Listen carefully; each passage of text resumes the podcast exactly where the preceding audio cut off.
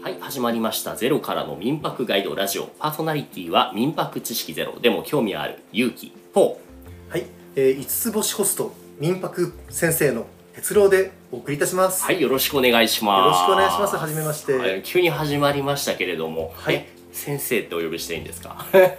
あの恥ずかしいです けど、ぜひここでは先生になってみたいと思いそまのす。方が分かりやすいですからね何の先生としてこの番組では本の情報を発信していただくっていう趣旨でしたっけあの私ここでは民泊先生として、はい民泊のことを知りたい、はいゼロから知りたい、えーもしよければ始めてみたい、うんそんな人をにあの民泊の始め方、民泊の楽しさ、どんな風にやればいいのか、いろいろお伝えしていければと思っています。いいねはいはい僕もちょうどね始めたいと思ってたんですけども本当どこから始めればいいのかってす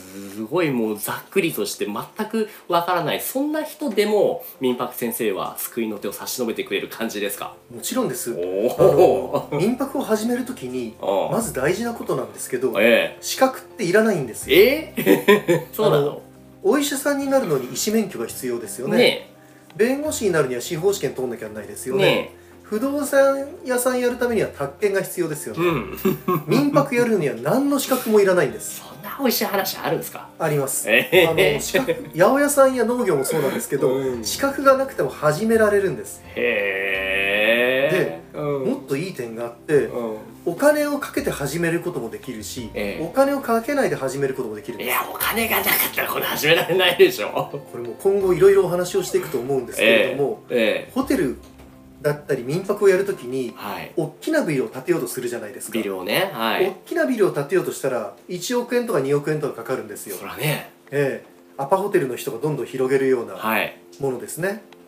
ところが、うん民泊って一軒家だったりあるいは一部屋から始められるんですそういうことかはい一部屋ってどういうことかっていうとあもしあなたが住んでいる家があったら、ええその一部屋を貸し出すことから始めていいんですよあそうこれお金かからないんですね確かにね確かにね資格がなくてお金をかけなくてもよくて始められるこんさらにサラリーマンの副業もできるんですあそうか片手間でもできますもんねええ私は実はもう旅館業がっつりやってるんですけれどもえ周りではサラリーマンだったり、まあ、OL だったりをやりながらお客さんをお迎えする人もたくさんいるんですなるほどなんかもうがっつり民泊って聞いて僕の中ではもう昔からゴリゴリで不動産やってます土地たくさん持ってますみたいな人しかエントリーできないものだって思ってたけど実はそういう人もできるしああそうじゃなくてもできるんですそれは本当に規模が1から10100まで本当にいろんな規模でできるうんでも、うん自分のやりたいようにできる、はい、あの外国人の方とがっつりあの来てくれたお客さんとがっつりガイドして、うんうん東京中旅することもできるし、ええまあ、朝ごはんだけ一緒に食べることもできるし、はいあはいの本当チェックインの時以外は自由に振る舞ってもらうこともできるあー自由度が広い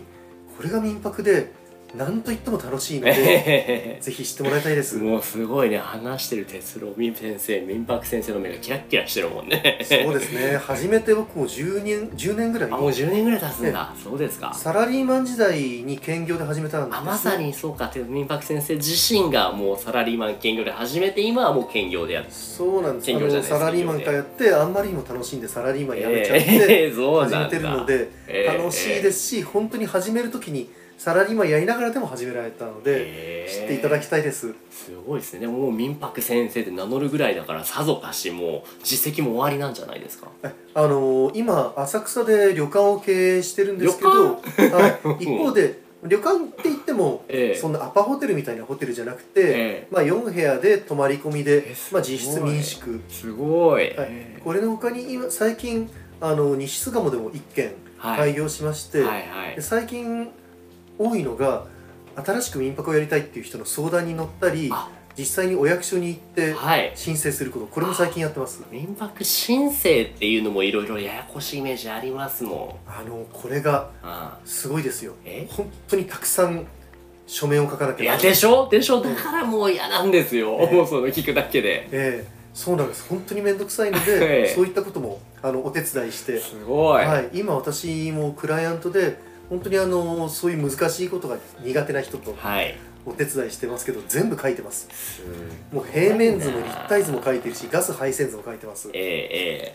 ええそういううんこともお手伝いしてますなのでええあの皆さんの気持ちがわかると思いますええじゃあ繰り返しになるけどこの番組ってのは決してもうすでに土地があるお金がある全て知ってるって人向けの番組ではなくてではないです本当に民泊のことを知らないうん一から始めたいそんな人たちに民泊の楽しさとどうやればいいのっていうのをお伝えしたいそんな番組にしたいと思ってますいやーもう僕毎回これちょっと情報収集させてもらって将来的には僕自身ね民泊始められるようになればいいなっていう気持ちで聞かせてやらせていただきますぜひぜひぜひ始めてください楽しいですよ日本から出ないではい国際交流ができるんでいすいねいいねノバに通わないで英語が勉強できるんです 本当だ美味しいと思いませんか確かにね、ええそんないいとこずくめな民泊ゼロからでも始めてみようっていう情報発信をこの番組で今後じゃあ発信していこうと思いますとじゃあ今回こんなところにしときましょうかねはいはいパーソナリティは民泊知識ゼロ興味ありありな勇気と